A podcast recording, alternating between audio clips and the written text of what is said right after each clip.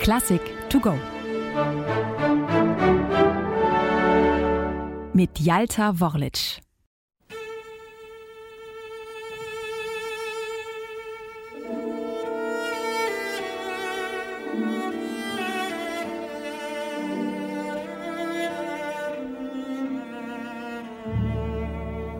Es ist alles ganz eitel, sprach der Prediger. Es ist alles ganz vergänglich. Was hat der Mensch für Gewinn von all seiner Mühe, die er hat unter der Sonne? Ein Geschlecht vergeht, das andere kommt. Die Erde aber bleibt immer bestehen.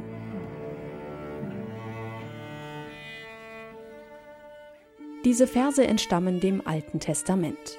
Salomo, auf Hebräisch Shelomo, der Weise und König von Israel, soll sie gepredigt haben. Er dient Ernest Bloch als Inspiration für seine hebräische Rhapsodie für Violoncello und Orchester. Sie entsteht 1915 in der Schweiz. In Europa tobt der Erste Weltkrieg. Doch auch für Bloch persönlich ist es eine schwierige Zeit. Sein Vater, Besitzer eines Souvenirgeschäfts in Genf, hat vor dessen Tod viel Geld am Aktienmarkt verloren und die Familie in eine finanzielle Schieflage gestürzt. Aus dieser kämpft sie sich nur mühsam heraus.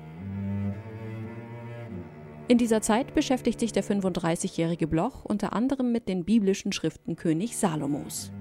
Ihn fasziniert der jüdische Geist, der aus den Zeilen des Alten Testaments heraus spreche.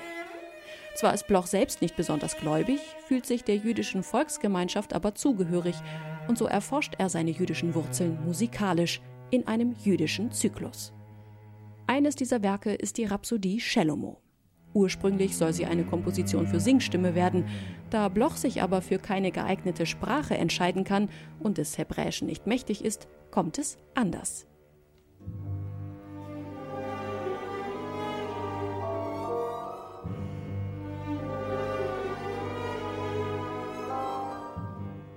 Gegen Ende des Jahres 1915 bekommt Bloch Besuch von einem befreundeten Cellisten.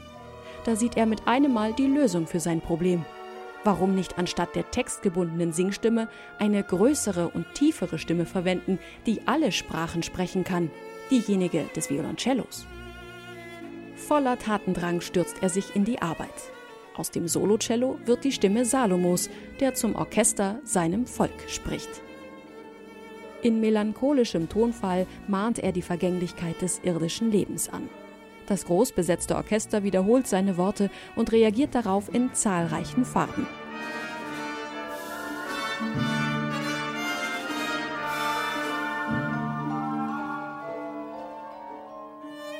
Das orientalische Kolorit entsteht dabei vor allem durch Halbtonschritte, übermäßige und verminderte Intervalle sowie sich nicht auflösende Dissonanzen, aber auch durch den Einsatz bestimmter Instrumente wie Harfen und Celesta.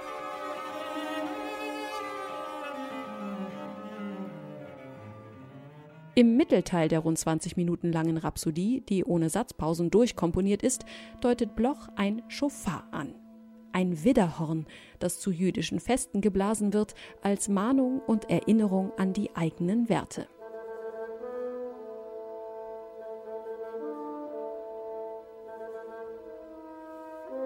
Im Orchester wird es simuliert durch Fagott und Oboe.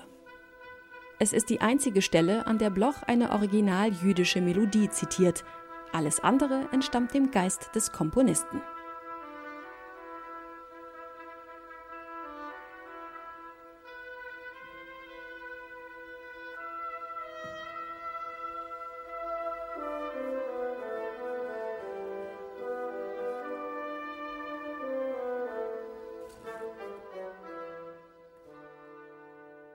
Im dritten und letzten Teil der Rhapsodie, den Bloch mit Andante Moderato überschrieben hat, fühlt man sich an eine Traumsequenz erinnert.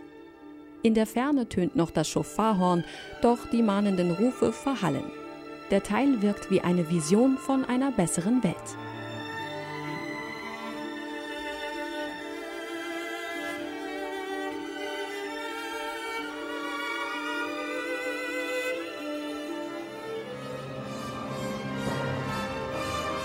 Doch die Träumerei findet ein jähes Ende. Im Umfang von drei Oktaven wird das Geschehen zurück auf den Boden der Tatsachen geholt. Die Musik fällt zurück in eine düstere und nachdenkliche Stimmung, die den Bogen zum Anfang schlägt.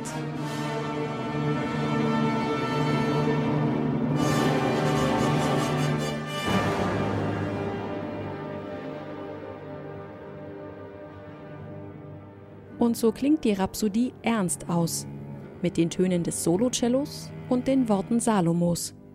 Es ist alles ganz vergänglich.